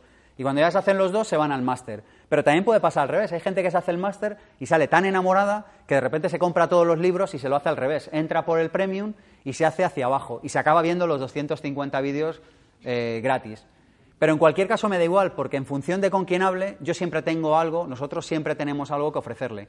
¿Qué es gratis? Me parece estupendo. Ahora vamos a hablar de la importancia rotunda y absoluta de tener productos gratis hoy en día. Rotunda, ¿eh? O sea, leed un libro que se llama Gratis de Chris Anderson para entender cómo los tiempos han cambiado para siempre. Aunque ahora hablaremos de ello. Pero lo que quiero es que tengáis definida vuestra pirámide de productos. Y tú dices, yo es que solo tengo dos productos. Bueno, no pasa nada. Fijaros que somos profesionales en el largo plazo, no en el corto plazo. Pero ten, por ejemplo, por sistema, decir cada seis meses o cada año o cada dos años o lo que tú puedas, tener diferentes productos. Porque tener diferentes productos te va a permitir además hacer otro maravilloso concepto que se llama venta cruzada. Es decir, personas que compran un producto, les ofreces otro y te lo acaban comprando. Pero fijaros que la base de todo está en la confianza. ¿Entendemos la idea de fondo? La idea de fondo es que nadie te va a comprar un producto premium si no ha probado antes uno eh, o gratis o casi gratis. Esto, por ejemplo, en el centro de Madrid se ve muy bien en la calle Huertas y Aledaños, que te ofrecen, yo vivo por allí cerca y es, es, una avalancha de personas que te ofrecen tomar una copa gratis. Yo a veces les digo, pero no me conocéis que soy del barrio ya, o sea. ¿No? Entonces te dicen, tómate algo gratis. Y cuando te dicen que te tomes algo gratis, lo que quieren es incrementar tu nivel de confianza para que veas el bar. En el bar dices, bueno, me tomo una caña y en la caña te tomas el gin tonic y al final te haces adicto y vas todas las noches.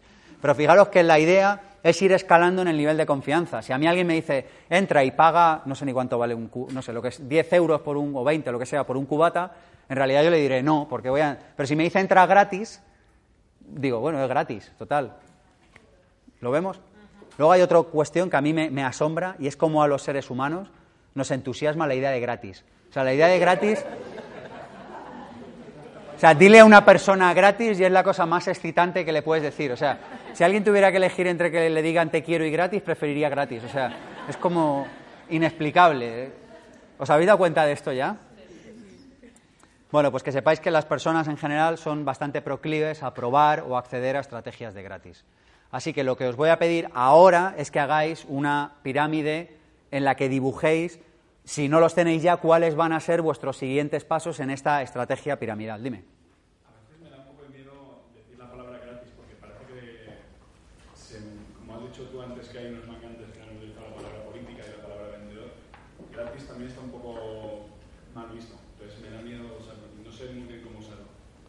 Free, ¿qué te parece free?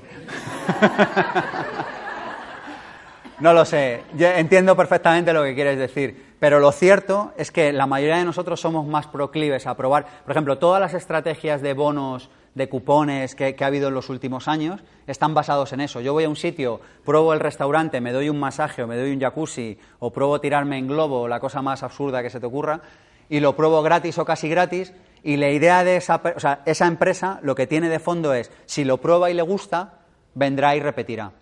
Pero fijaros que es la misma idea. La idea es, necesito ir subiendo los niveles de confianza. Si no lo quieres hacer gratis, hazlo a bajo coste. Pero hay muchísimos estudios que hablan de esto y, que son determinantes a la hora de decir que el nivel de resultados que vas a tener entre ofrecer algo gratis y ofrecer... O sea, si yo os hubiera cobrado un euro por venir hoy aquí, probablemente muchos no hubierais venido. ¿Estoy en lo cierto, sí o no? ¿Eh?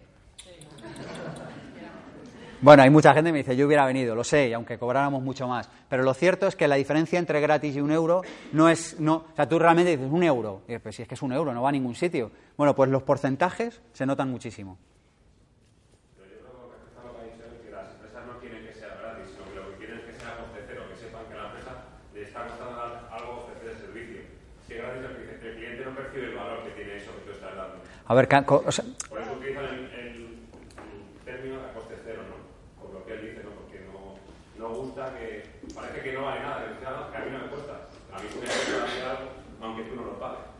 Ahora hablaremos de eso. Hay un concepto que toda empresa tiene que tener, es un concepto de innovación, que es el concepto de desperdicios y valores no utilizados. Lo repito, todas las empresas tenemos desperdicios y valores no utilizados. Valores no utilizados son esas cosas que a ti te cuesta cero o casi cero producirlas y que al cliente le soportan un valor, le, le ofrecen un valor, perdona. Y desperdicios son todas esas cosas que damos a los clientes que el cliente ni le va ni le viene y que a ti te supone un desperdicio en el sentido de que te supone un coste de producir, de organizar, etcétera. Por eso es tan importante lo de escuchar, porque cuando tú hablas con tu tribu, hablas con tus clientes, aunque sea de manera informal, de manera cualitativa, de manera aproximada, pero tú sabes verdaderamente qué es lo que está ofreciendo valor y qué es lo que no. Y la idea es que tenemos que quitarnos todos los desperdicios y encontrar todos los valores ocultos que podemos dar gratis o casi gratis. Porque casi todas las empresas tienen como mínimo conocimiento, como mínimo digo, ¿eh? Que pueden ofrecer o gratis o casi gratis. Y de esa manera llegar a un sector de público que de otra manera nunca se hubiera convertido a ser tribu de esa empresa. Ahora bien, prepárate para que la mayoría de esas personas se conviertan en consumidores y no en tribu. Pero lo cierto es que si tienes una pequeña parte de ellos que se convierte en tribu, tu estrategia comercial ha funcionado. Una preguntita. Yo lo que estoy entendiendo es que hablas de productos. O servicios. Sí, pero yo el servicio que doy es de es de aduanas. ¿Qué puedo ofrecer ahí gratis? Las consultorías luego, si queréis, nos quedamos un rato charlando y buscamos... No, no, además lo hago encantado, ¿eh? Pero lo digo porque hablar ahora de aduanas, que, nunca- que a lo mejor no todo el mundo... Pero yo a las nueve me quedo y lo vemos. Vale, Todos, mira, lo cierto es que mi experiencia me dice que todas las empresas tienen algo que pueden ofrecer. Por ejemplo, dices aduanas, ¿por qué no sacar un ebook gratuita para empresas exportadoras explicándole los 10 tips que debes saber para contratar una buena empresa aduanera? ¿Por qué no facilitarles eh, contratos modelo que te permitan exportar o importar eh, de acuerdo a los últimos cambios en la legislación? Que seguro que los hay, porque siempre hay alguien que ha cambiado una última ley. Es decir, ¿por- ¿por qué no buscar eso que tú tienes que puedas ofrecer? Si yo al final voy a exportar y me leo tu ebook, lo más probable, o tu libro, lo más probable es que antes te contrate a ti antes que a otro que no ha aportado valor. Pero esto no es porque lo diga yo, esto es porque sigue una de las leyes de la vida que es la ley del equilibrio, y es que cuanto más das, más Tú no das para recibir. Cuidado, ¿eh? Tú no das para recibir, porque si das para recibir estás desde la, desde la energía de escasez. Y desde la energía de escasez no recibes. Tú das porque eres abundante. Y como eres abundante, tienes tanto que dar que lo único que deseas es darlo, porque eso es lo que te hace feliz. Y la consecuencia natural de eso es que antes o después te vienen más clientes. Lo digo esto para que entremos con la energía correcta en, en las estrategias de gratis, porque yo he visto emprendedores de nuestro máster del Vivir sin Jefe que entran en estrategias de gratis y dicen, es que llevo dos meses y no he vendido nada. Dice, tienes que estar preparado para estarte así toda la vida y aún así ser feliz, porque nadie te puede garantizar, claro, es que nadie te puede garantizar que una estrategia de gratis vaya a funcionar, porque tú das porque te sientes abundante. Y la consecuencia natural de ello, insisto, es que la vida te ofrecerá. Pero en último término, si tú das y no lo haces desde la felicidad, la vida va a entender eso y ¿qué es lo que te va a devolver? ¿Abundancia o escasez? Te va a devolver mucha escasez, porque tú estás dando para recibir, tú no puedes dar para recibir. Das porque eres abundante y porque eres feliz. Y todas las empresas, aunque solo sea conocimiento, tienen algo que pueden ofrecer a los demás. ¿Por qué no un mes de probar gratis? Al final me lío con las aduanas, ¿veis? Es que... ¿Por qué no un mes de hacer la gestión aduanera gratis y si te gusta te quedas con nosotros? No sé, todas las empresas tienen algo que pueden ofrecer gratis y yo lo que os invito es a que lo busquéis, a que lo encontréis y a que lo pongáis en práctica. ¿Entendido este concepto? Genial. Más cositas. Eh, hay la siguiente idea, la séptima idea del día de hoy es que no eres una persona, sino que eres una marca. ¿Qué eres? Una marca. Una marca, eres una marca. Ya no eres nunca más un profesional, eres una marca y te tienes que comportar como una marca. Y las marcas tienen atributos, tienen valores, tienen imagen corporativa. Por Dios, olvídate del currículum. ¿Os acordáis de esa herramienta del siglo XX? Entrañable, ¿verdad? A veces hablamos del siglo XX y me entra así como una ternurilla. Por favor, olvídate de esas cosas, ya está, ya pasó, no le des más vueltas, ya se fue. Es decir, en el siglo XXI lo que tienes es identidad digital, lo que tienes es marca personal, lo que tienes es una trayectoria profesional llena de proyectos alucinantes, excitantes y motivantes en tu campo profesional. Pero un currículum duerme a las piedras. A que os saco mi currículum, yo os hago que os lo leáis. Lo digo de broma, pero ¿por qué le haces que otro se lea el currículum? ¿Por qué le haces eso? ¿Tú te imaginas que tú te tuvieras que leer el currículum de otro y encima prestarle atención? Lo digo en serio, olvidaros de eso. Marca personal. Hay dos conceptos que pueden ser interesantes en este asunto. El primero es que entendamos cómo funcionan los supermercados. Yo siempre digo que no, que si queréis tener salud no vayáis a un supermercado. No hay nada que te pueda dar salud que vayas a encontrar en un supermercado. Esta idea es fundamental entenderla para estar a full de energía siempre. Es decir, todo lo que se vende en un supermercado está lleno de tóxicos. Esto, eh, pero bueno, esto no me quería enrollar ahora con esto. Lo que digo, estuve en un supermercado y vas a ver productos de primera marca Y algunos me miréis con cara de qué dice el de las gafas. Vais a ver productos primera marca y productos marca blanca. Marca blanca son aquellos que son muy parecidos a los primera marca, pero que son, ¿cómo? Más económicos, más baratos. Fijaros que en el mercado de profesionales sucede exactamente igual. Hay profesionales marca blanca y hay profesionales bien remunerados. Los profesionales bien remunerados no tienen necesariamente por qué ser mucho mejores que los marca blanca, pero lo cierto es que están mejor remunerados. En el mercado profesional sucede exactamente igual. Hay profesionales marca blanca y hay profesionales excelentemente remunerados. Los profesionales marca blanca solo ponen foco en ofrecer producto, igual que si tú te compras un yogur marca blanca. Dice, ¿me va a envenenar el yogur? No te va a envenenar. Me van a envenenar los... Bueno, te va a envenenar a largo plazo, pero a corto plazo tú mañana no vas a, no vas a fallecer, no vas a ir al hospital. Entonces la cuestión es, ¿te va a envenenar eso a corto plazo? ¿Mañana vas a ir al hospital? No, no vas a ir. Pero lo cierto es que tampoco lo va a hacer el, o sea, el, yogur de marca, pero sin embargo hay una diferencia de precio radical. Entonces la cuestión es, ¿tú quieres estar en el estante marca blanca o quieres estar en el estante de profesionales con nombre? En el estante de profesionales con nombre, los profesionales son buenos en un campo específico y vuelve a llegar la palabra y es sé específico. Si eres concreto, eres un profesional marca blanca. Y a los profesionales marca blanca, ¿cuánto se los paga? Solo tres personas lo han pillado en la sala. Repito todo. ¿Cuánto se le paga a un profesional marca blanca? Poco o nada. Poco o nada. Es más, en muchas empresas van a empezar a pagar por trabajar. Y esto está pasando ya. ¿Lo habéis visto? ¿Lo habéis detectado? Muchos profesionales están pagando por trabajar. Y eso es porque son profesionales marca blanca. Así que determina un área, determina un micronicho de mercado en el que tú puedas ser muy bueno y empieza a generar, a llenarte de valor para que tú puedas sacar ese valor fuera. Lo repito, determina un micronicho de mercado y empieza a llenarte de valor en eso, porque cuando tú estés lleno de valor en eso, lo podrás sacar fuera, podrás regalar todo ese valor a los demás y hacer lo que hemos hablado antes, que es solucionar más, o sea, solucionar mejor un problema a quién? a más personas, a más seres humanos, efectivamente. Bueno, estamos en la primavera de la ultraespecialización, relacionado con esto. La ultraespecialización no ha hecho más que empezar. Las profesiones van a ser cada vez más ultraespecializadas. Entonces, si a ti te da miedo, que yo sé que a muchos os pasa, a mí me ha pasado, si te da miedo el decir, no es que mi campo de especialización es muy concreto y no sé cuánta gente me va a comprar ahí, vuelve a jugar con la ley de los grandes números. Es decir, si tú dices, no, es que yo soy coach, pero coach hay 500, por, 500 por barrio, decía. Eh, además de esto, dices, eh, si, contando que hay 500, que hay muchos que están regalando su trabajo, dices, conviértete en un coach especializado en un área concreta, en aquella en la que tú puedas ofrecer valor. Conviértete en un profesional de un área concreta, porque cuando alguien tenga necesidad de eso, le va a dar más valor a tu trabajo porque sabe que tú tienes más experiencia con eso, porque sabe que te has formado más con eso y porque sabe que tú llevas años trabajando con ese concepto. ¿Sí o no? Es así. Conviértete en un excelente profesional con marca reconocida de un micronicho de mercado. No temas especializarte. Los buenos profesionales de hoy en día tienen al menos dos apellidos. Dos apellidos. Dos apellidos significa soy abogado experto en aduanas para exportar a China. No sé si esto tiene sentido o no. Pero ¿veis lo que digo? O sea, la profesión y dos apellidos. Uno va por los pelos, pero quedaros con dos por lo menos. ¿Sí o no?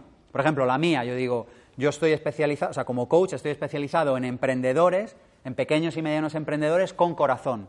Es decir, es verdad, porque hay emprendedores que lo único que quieren es ganar dinero y a mí me parece estupendo. Yo lo que digo es que a mí la peli que me gusta es la de ganar dinero haciendo lo que más amas. Y por eso digo, pequeños y medianos, yo no sé mucho de grandes empresas, pero de autónomos y de pymes lo sé casi todo, sobre todo para la edad que tengo. Y la segunda es con corazón. Es decir, sé cómo ah, me he especializado en encontrar estrategias para sacar a las personas cuál es su don, cuál es su talento, cómo lo pueden poner al servicio de los demás. ¿Veis la idea? Pero cuando yo empecé como coach hace 10 años, yo llevaba presentaciones para explicar qué era el coaching, porque nadie lo sabía. Entonces, eh, al final es de, de explicar qué es a una profesión, a un apellido, a dos apellidos. Y los mercados, a medida que maduran, necesitas más especialización. Y llegará un momento en el que necesitaremos tres apellidos y cada uno irá al nicho de mercado donde sea mejor ofreciendo valor a otros seres humanos. ¿Lo veis? Escribid ahora, aunque sea de manera temporal, luego si queréis al llegar a casa lo cambiáis, cuál es vuestra profesión de dos apellidos, cuál es vuestra marca de dos, ¿qué? Apellidos. apellidos. Seguimos, entramos con las dos últimas claves para acabar. Oye, chicos, un poco de... que estar aquí es duro, ¿eh? Que esto... Nada, de broma. Vamos a por ello, ¿estáis con fuerza, sí o no? Ya en serio. Venga. Siguiente clave. No vendas, evangeliza. No vendas, evangeliza. Fijaros que, yo esto lo digo un poco en broma, un poco en serio, pero fijaros que puedes estar en la vida desde vender. Vender es como llegar a una persona e intentar convencerle de algo, de que tome una decisión, intentar convencerle. Cuidado, atención a la diferencia entre convencer y persuadir. Mucha gente está convencida de que fumar es malo, pero nadie les ha persuadido de que dejen de fumar. Convencer, vosotros vais a tener muchos clientes que nunca van a ser clientes que están convencidos de que vuestro producto o servicio es bueno, pero no están persuadidos. Vender es llegar a intentar convencer a alguien de algo. Evangelizar es que adopte una idea como modo de vida. Y las buenas marcas persuaden a las personas de que adopten un estilo de vida. Las buenas marcas te ofrecen una forma de estar en la vida de manera diferente, te dan valor a tu vida, te, realmente te hacen sentir que estás viviendo la vida de acuerdo a tus valores. Y yo te digo, no crees una empresa, crea una empresa que evangelice, crea una empresa que venda, que venda bits antes que átomos. Fijaros que puedes vender átomos, si yo vendo átomos, vendo esto, que es papel. Pero si yo vendo bits, lo que vendo es información. Si te vendo medio kilo de papel, vale 30 céntimos. Si te vendo medio kilo de papel en forma de libro, vale 20 euros. Si estoy vendiendo átomos, el precio va a bajar siempre cada vez más. Si estoy vendiendo bits, si estoy vendiendo un estilo de vida, quedaros con esta palabra porque viene en los próximos años y viene para quedarse. Desde luego en mi vida ya está, pero lo que viene es para quedarse. Porque los seres humanos cada vez vamos a querer menos una profesión y vamos a querer cada vez más un estilo de vida. A mí, por supuesto, que me interesa mi profesión y amo cada día que, me levanto por la mañana para hacer lo que hago. Pero eso está insertado dentro de una cosa que es estilo de vida. ¿Tiene sentido esto para vosotros? Si yo no pudiera ir en bicicleta a los sitios, no tendría sentido hacer lo que hago porque a mí me gusta ir en bici. Entonces, si tuviera que tener una profesión en la que no puedo ir en bici, me cambiaría de profesión. Eso es estilo de vida. Estilo de vida es me monto a las vacaciones cuando quiero. Trabajo en el horario en el que quiero. Eso es estilo de vida. Pero a lo que voy, que no quiero liarme, es Vende bits, no vendas átomos. ¿Conocéis las motos Harley Davidson? Son un ejemplo excelente de empresa que no ha invertido un carajo en innovación, que te vende un cacho de hierro que no para de vibrar y que no tiene ninguna tecnología adaptada a los tiempos modernos. El último tío de I+.D. debió morirse en el año 70. Pero lo cierto es que venden bits. Es impresionante. Es un ejemplo paradigmático de estilo de vida, porque no te están vendiendo átomos. O sea, nadie que hubiera comprado dos revistas de motociclismo, compraría una Harley Davidson. ¿Sí o no? Bueno, los que no sepan, pero os lo digo yo que no, o sea, porque son motos que son como que, dices, pero ¿esto qué es? O sea, esto no es ni una moto, o sea, hay motos muchísimo más modernas que tienen mejor tecnología, que consumen menos, que tienen un depósito más grande de combustible, que tienen un carenado para cuando vas de... que son mucho mejores. Pero lo cierto es que hay personas que quieren comprar eso. ¿Por qué? Porque no están comprando una Harley Davidson. Lo que están comprando es el derecho para ponerse una chupa de cuero el domingo por la mañana y ser el más malote del barrio. Eso es lo que están comprando. Están comprando una idea. Están comprando, en último término, bits y no átomos. Entonces yo lo que te digo es, vende bits, vende estilo de vida, Vende información, no vendas materia. Si estás vendiendo materia, en el fondo, antes o después, va a llegar un tipo, probablemente en Oriente, que lo va a hacer más barato que tú. Es decir, que lo único que tienes que. Si esto es una ley inapelable, es si tú vendes materia, antes o después, y va a ser más antes que después, un tío en Oriente lo fabricará más barato que tú. Es así. Así que la pregunta es, ¿estás vendiendo características o estás vendiendo beneficios? Esta es la pregunta clave de esta idea. Si vendes características, estás vendiendo 750 centímetros cúbicos, un depósito de gasolina de 15 litros, un amortiguador no sé qué. Bueno, está bien, puedes vender características, no te digo que no. Tenemos un vídeo en nuestro canal del Máster de Emprendedores, por cierto, que habla solo de este tema. si queréis entrar, eh, es un libro de 40 minutos del profe de marketing del Máster de Emprendedores que habla de este tema, súper interesante. Pero aquí os hago el resumen. Tú puedes entrar vendiendo características o puedes entrar vendiendo beneficios. Para simplificar mucho, hay niveles intermedios. Pero yo lo que te digo es, vende qué? Beneficios. Vende información. Vende lo intangible. No vendas el zumo de naranja, vende salud. No vendas la moto, vende ponerte una chupa de cuero y ser libre. No vendas formación, vende un estilo de vida después de la formación. ¿Lo vemos? Pues lo que te voy a preguntar ahora es, ¿Qué beneficios ofrece tu producto o servicio? Y escríbelos ahí, escribe los dos principales beneficios. No escribas más, porque si no tienes claros cuáles son los dos principales, el resto es bla, bla, bla. Tú tienes que saber, este es el principal beneficio y este es el segundo. Si luego tienes más, genial, pero tiene que haber dos al menos que digas, este es el beneficio que ofrece mi producto. ¿Lo tenéis? Bueno, pues para ir acabando, eh, la última clave que quiero compartir, me he traído, fijaros, yo en un acto de optimismo sin precedentes, esto me pasa siempre que preparo algo, dije, igual con 10 me quedo corto, dije, me voy a preparar alguna más. Entonces esta mañana he acabado con la clave 41. Y, pero no sé, o sea, es una cosa como que, bueno, en fin. Vamos con la décima. La siguiente que quiero compartir con vosotros es tener bien preparado un elevator pitch, un discurso del ascensor, un enganche del ascensor el principal motivo por el que veo que fracasan emprendedores de una manera reiterada, constante y permanente en el tiempo es porque no son capaces de explicar en 30 segundos o si queréis en un par de minutos en otro tipo de elevator pitch un poco más relajado, eh, no saben responder a la pregunta ¿y tú qué haces? ¿O tú a qué te dedicas? Esta pregunta os la van a hacer a lo largo de vuestra vida cientos, quizá miles de veces, por muy triste que sea tu vida social, que no salgas nunca de casa. Pero, o sea, hasta el tío con la vida social más triste se lo van a preguntar cientos de veces a lo largo de los próximos años. Así que mejor que tengas una respuesta preparada y entrenada. ¿Queréis que os dé una plantilla estándar de cómo se puede responder a esta pregunta sin marear a tu interlocutor y siendo una persona que es capaz de ofrecer valor en la propia respuesta? Genial. La primera clave, responde en una frase, no en 26, ¿sí? ¿Sabéis esto? La carta que le escribió Bakunin a Marx que dice, perdona que te escriba una carta de cinco folios, pero no tuve tiempo de hacerlo en uno. Esto es real, es una, es anécdota histórica real. Es decir, no en 26, sino en una. ¿En una qué haces? En una. ¿Cómo? Sintetizas. En una frase. Si entra una subordinada me hago el loco y lo doy por válido. Pero ya está, ¿eh? en una frase. ¿Qué hago en una frase? Siguiente, en una frase. ¿Qué problema soluciono a quién? ¿Qué problema soluciono a quién? La siguiente, ¿qué solución ofrezco? O sea, yo estoy especializado en ofrecer este tipo de problemas. ¿A quién? A estas personas. Y la solución que yo ofrezco es esta. ¿Y cuáles son los beneficios de ello? Es decir, la persona que compra este producto, servicio o experiencia, ¿cuál es el principal beneficio que se lleva de ello?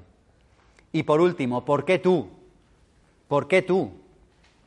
En una frase, que no te cabe en una frase, pues eh, eh, remítele a un vídeo, a una web, remítele a algún sitio. Pero ¿por qué tú? Porque en un mundo en el que hay opciones a tutiplén para comprar de cualquier cosa, ¿por qué alguien habría de comprarte a ti?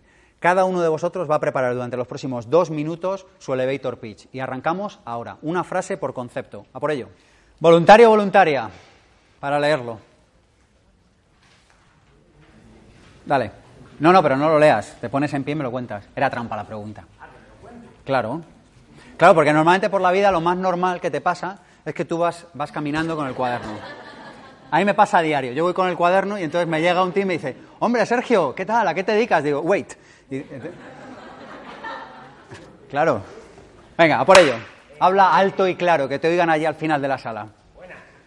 Eh, me dedico al mundo de la distribución exclusiva de bolsas de papel para panadería y pastelería eh, donde buscamos soluciones a la fidelización y a, cambiar la dinámica en, la venta de tu establecimiento, generando eh, alegría, diversión, sorpresas e intentando que se convierta fan, de acuerdo a tu establecimiento, mediante nuestro sistema de bolsas pan y premio. sistema de Genial. Qué, qué bueno. Más corto, ¿eh? Qué buenos. Qué buenos compañeros tienes. Genial, me he enterado que cambias los establecimientos, o sea que tienes una empresa de reformas, ¿no? Cambias la dinámica del establecimiento y además es un asesor de marketing. Era esto, ¿no? Ah, vale, me he liado. Una distribuidora de bolsa de papel, de bolsa de papel para panaderías y pastelerías. Bolsa de papel donde metemos Vale, el pan. un voluntario voluntario, al azar, el que sea, no le voy a hacer leer nada. Por aquí, ¿qué problema soluciona? ¿Voluntario por aquí? ¿Alguien se ha enterado qué problema soluciona? Hostia, tío, ciento y pico tíos en la sala. ¿Qué problema soluciona?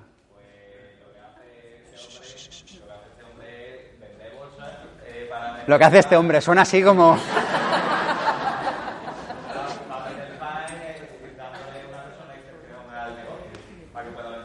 Genial. Yo, sinceramente, mi obligación aquí no es hacerme amigo tuyo, sino ofrecerte valor. Yo no sé qué problema solucionas mejor que nadie y no me acaba de quedar muy claro qué solución ofrece que no de los demás. ¿Estáis de acuerdo con esto, sí o no?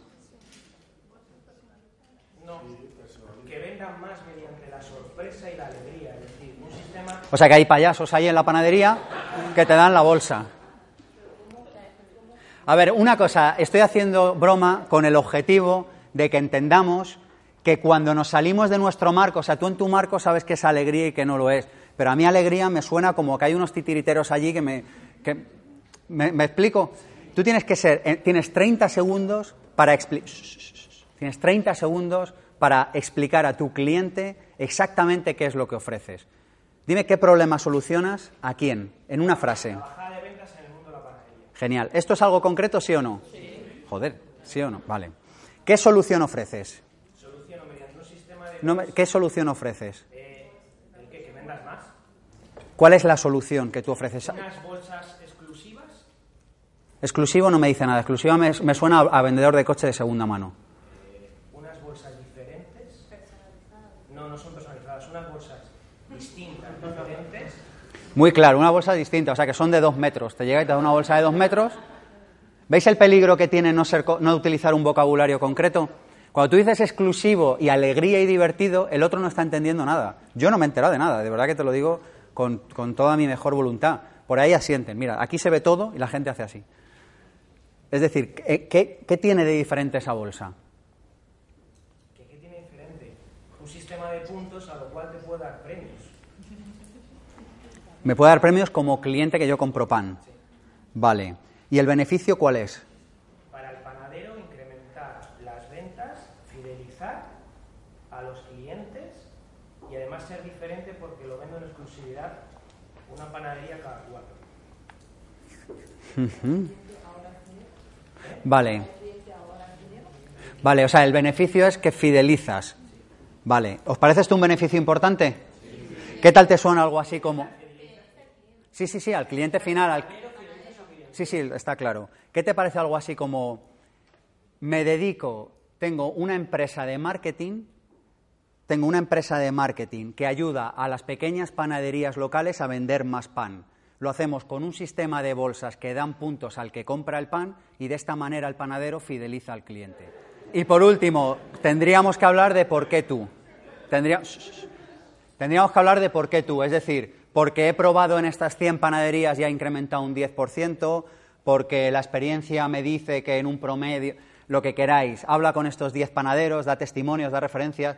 ¿Vemos lo que es un elevator pitch? Es esto. La mayoría de las personas, lamentablemente, estamos de acuerdo con que no saben explicar en 30 segundos a qué se dedican. Acabas de perder, ahora no, pero hubieras perdido la oportunidad de explicarle a más de 100 personas en qué consiste tu negocio. El problema es que hacemos esto de manera constante. Yo que conozco mucha gente a lo largo del año, me pasa que en la mayoría de las ocasiones, no sé si os pasa igual, pero yo en la mayoría de las ocasiones no me... Y mira que me concentro, ¿eh? a veces hasta cierro los ojos para tener como más concentración. Y en la mayoría de las ocasiones no me entero que vende el otro. ¿Sí o no? Pues a trabajar vuestro elevator pitch. Muchas gracias, porque hay que ser muy valiente para exponerte delante de 100 personas. Bueno, para ir terminando, me gustaría contar, ¿os ha parecido interesante la charla de hoy? Me gustaría contaros en dos minutos, tres quizá, no va a ser más, las personas que estén interesadas en aprender más, cómo y dónde lo pueden hacer con nosotros. ¿Tengo vuestro permiso para estos dos, tres minutos? Si alguien se quiere levantar y se quiere ir, puede hacerlo, ¿eh? no va a ser más, pero me gustaría pediros permiso. ¿Está bien? Genial, dos oportunidades. La primera, tenéis el papel en la silla, el seminario Vivir sin Jefe. Hacemos solamente dos al año. ¿Cuántos hacemos? Dos al año. El siguiente tenéis la suerte de que es el 15 y 16 de noviembre. Son dos días en los que el, el sábado vamos a trabajar todo el tema de desarrollo personal, es decir, vais a salir con vuestros objetivos y con un plan de acción bien claro, vais a salir con las ideas clave que necesitáis para trabajaros como persona, para mejorar como emprendedores y vamos a hacer un ejercicio alucinante para quitaros todos vuestros miedos del medio. ¿Os gustaría emprender sin miedos? ¿Os gustaría salir adelante como emprendedores sin miedos? Pues a eso vamos a dedicar la tarde del sábado. El domingo lo vamos a dedicar a modelos de negocio y a innovación, es decir, vais a salir con vuestro modelo de negocio trabajado, pero sobre todo vais a salir con deberes para seguir trabajándolo luego. ¿Os parece interesante esto? y vais a salir con herramientas de marketing. Fijaros que esto que os he contado aquí es solo una pequeña parte de lo que hacemos el domingo. Es decir, el domingo nos dedicamos sobre todo a herramientas de comunicación y de marketing. Podéis venir, si os apetece, a los que os apuntéis hoy aquí por 317 euros con un acompañante gratis y con garantía total y absoluta de devolución. Si a alguien no le gusta, levanta la mano y Sergio, no me gusta. Y Mónica o Fabián os devuelven el dinero instantáneamente. ¿Os parece buen trato? y os venís con una persona. A los que os escribáis hoy aquí, si lo haces fuera, lo puedes hacer en la web, en pensamientopositivo.org, pero el seminario entonces tiene otro precio. Es un detalle que siempre tenemos con las personas que vienen a todos los eventos que hacemos. El siguiente seminario al que os podéis apuntar es el seminario Vivir con Abundancia.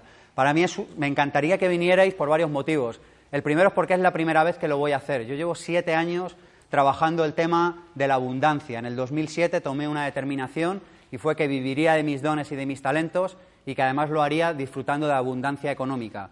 Llevo siete años leyéndome todo lo que ha caído en mis manos sobre ese tema, practicando mucho más y por fin creo que tengo una base sólida de conocimiento basada en mi propia experiencia personal para compartir con vosotros. El sábado vamos a hablar de las diez leyes de la abundancia. Yo he observado que en el planeta, este universo, lo rigen una serie de leyes. Hasta aquí estamos de acuerdo. La del dar y del recibir, la ley del equilibrio. Es decir, hay una serie de leyes que rigen este universo.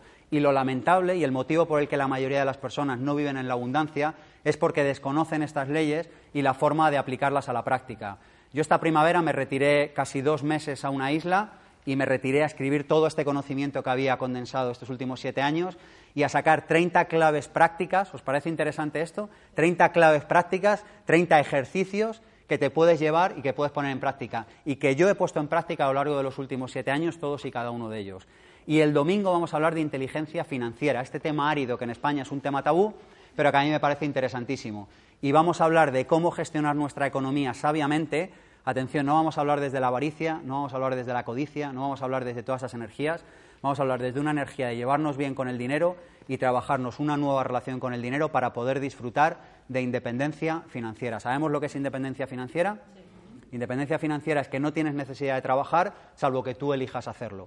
A mí me parece que este es el mejor lugar para estar en el mundo de lo profesional, sobre todo porque no te tienes que engañar a ti mismo. Te levantas por la mañana y dices, yo trabajo realmente porque quiero hacerlo, no porque tengo que hacerlo. Y yo os voy a contar lo que he aprendido en los últimos siete años para llegar a esa situación. Las personas que se inscriban hoy, 317 euros con un acompañante gratis, le podéis preguntar a la persona que tenéis al lado, y es el 13 y 14 de diciembre en Madrid. Podéis hacer hoy aquí la inscripción. Si la hacéis en la web, eh, sucede lo mismo, os podéis inscribir, pero entonces el precio es más caro. Os doy mi palabra de honor, como que me llamo Sergio, que lo que os vais a llevar de cualquiera de estos dos seminarios vale mil veces su precio. E insisto en esto, si a alguien no le gusta, le devolvemos el dinero, que esto es marca de la casa en el Instituto Pensamiento Positivo. Y por último, hay folletos ahí enfrente de las personas que deseéis información sobre nuestro máster de emprendedores. El día 28 vamos a dar aquí una conferencia en la que vamos a dar, por supuesto, porque esto es marca de la casa también, claves prácticas de cada una de las 22 asignaturas que componen el máster de emprendedores. Os prometo que es un máster marciano, no hay nada hoy por hoy así en España y añado lamentablemente. Es un máster que pone el foco en el desarrollo personal primero, y posteriormente en el desarrollo profesional. Y tiene asignaturas que tocan suelo, asignaturas para pequeños y medianos emprendedores con corazón. Todo lo que aprendas aquí, al día siguiente lo puedes poner en práctica. No te vamos a contar teorías ni gaitas. Por ejemplo, lo que os he contado es parte de la clase que yo mismo doy de cómo iniciar un proyecto con ventas en el mundo pequeño y mediano emprendedor. ¿Os parece que lo que os hemos contado está bajado y aterrizado? ¿Sí o no? Bueno, pues todas las 220 horas del máster son así. Ahí tenéis información y disponéis de una oferta excepcional también hasta el 1 de noviembre. Cualquier persona que desee inscribirse, estamos a vuestro servicio. Hay libros ahí también. Y durante los próximos seis minutos estoy a vuestro servicio para cualquier pregunta, duda, comentario. Y luego después, fuera también. Es decir, que cualquier, si no nos da tiempo en estos seis minutos, estoy a vuestro servicio igual. Como siempre, lo sabéis también en el correo electrónico, ¿de acuerdo? En el correo electrónico de hola institutopensamientopositivo.com. Dedicamos cada día varias horas, yo y el equipo, a contestar preguntas de personas y lo hacemos porque es nuestra responsabilidad social. ¿Alguna pregunta? ¿Alguna duda? Después, después de haber preguntado, a ver ahora quién se atreve a leer. Dime. Los talleres son todo el día, es decir, no hagáis planes porque los talleres tienen un horario variable y una cosa que hago además es que adapto el taller a la necesidad del grupo. Es decir, mi recomendación es despídete de tu familia y de tus amigos el sábado por la mañana y el domingo por la noche volverá otro. Es más, podéis hacer un funeral, o sea, podéis decir, me voy de aquí y este ya nunca volverá, o sea, ya volverá otro el domingo por la noche. Os lo digo de verdad, son talleres profundamente transformadores y fijaros que solo tengo dos porque creo que solo puedo aportar verdaderamente valor de momento en estos dos. Así que en respuesta a tu pregunta, todo el día. Y os garantizo que os vais con un nivel de energía que cuando dan las nueve de la noche, aquí hay personas que se ríen porque han estado, cuando dan las nueve, los que habéis estado, ¿es verdad esto sí o no? Cuando dan las nueve de la noche dices, ya, ya me tengo que ir. Así que sí, todo el día. ¿Hay otra pregunta por ahí?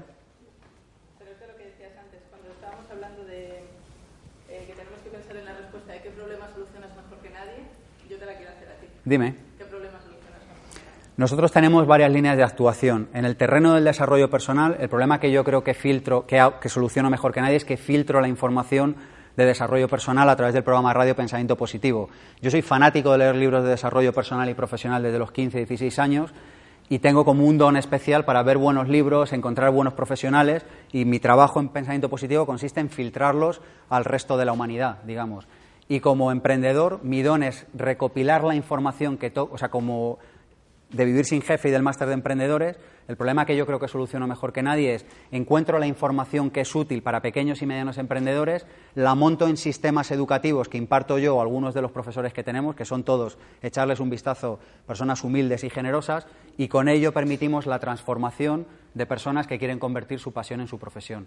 Es decir, ayudamos a personas que tienen una pasión y que, tienen, que quieren vivir un estilo de vida de acuerdo a sus dones y a sus talentos, a que puedan hacerlo desde un lugar de abundancia.